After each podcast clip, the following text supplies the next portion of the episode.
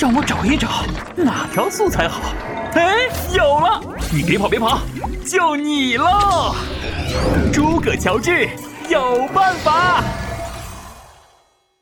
黄昏的天空像玫瑰。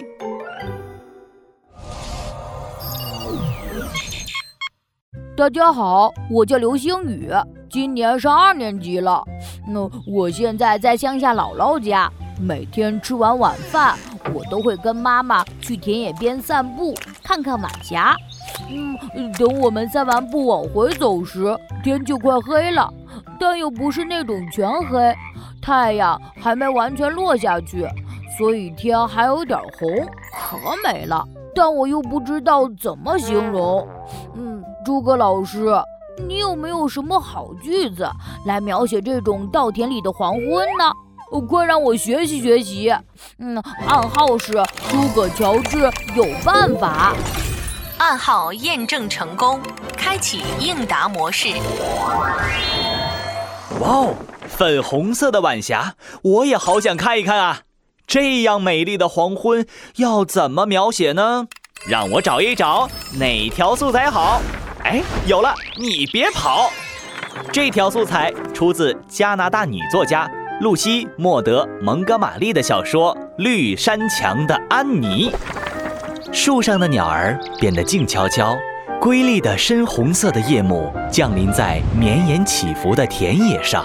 瑰丽，哦，这个词我好像是第一次听到。瑰丽。就是用来形容异常的美丽，简直像玫瑰花一样。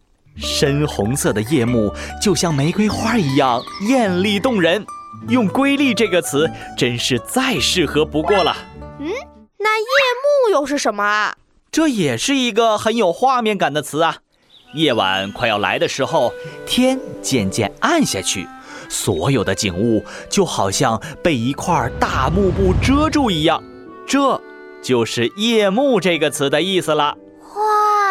哇，原本要用一大段话来写的景象，用“夜幕”一个词就搞定了。哇，嗯，那我还是不用这个词了。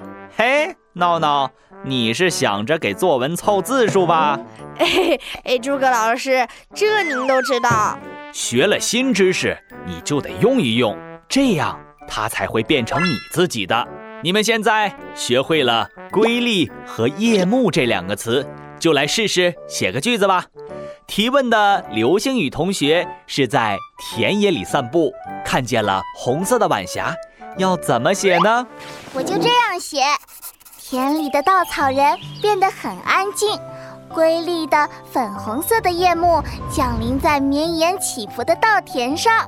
嗯，真不错，还写了田里的稻草人。我忍不住也想写一句，而且我写的这个场景，你们大概都没见过哦。什么场景是我没见过的？远在天边，近在眼前，那就是学校的黄昏。同学们都回家了，校园里变得静悄悄了。瑰丽的深红色的夜幕降临在空无一人的操场上，还真是啊。我们放学的时候，太阳还没落山呢。不过闹闹应该见过，你上次不是？哎呀，王静静，别说，闯了大祸，被老师留下来请家长了。哎呀，静静，这下大家都知道了，本天才闹的脸都被丢光了。没关系，没关系，改正错误就好了。哎，不过你闯了什么大祸啊？诸葛老师，你怎么也…… 嗯啊，好了好了，来总结一下，今天的素材是来描写黄昏的景象，树上的鸟儿变得静悄悄，瑰丽的深红色的夜幕降临在绵延起伏的田野上。你看见过什么样的黄昏？把这美丽的景象写下来吧。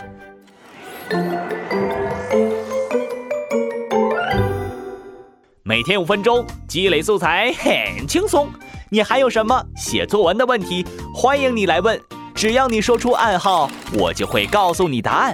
听完，你就会写作文啦。我们下次再见，拜拜。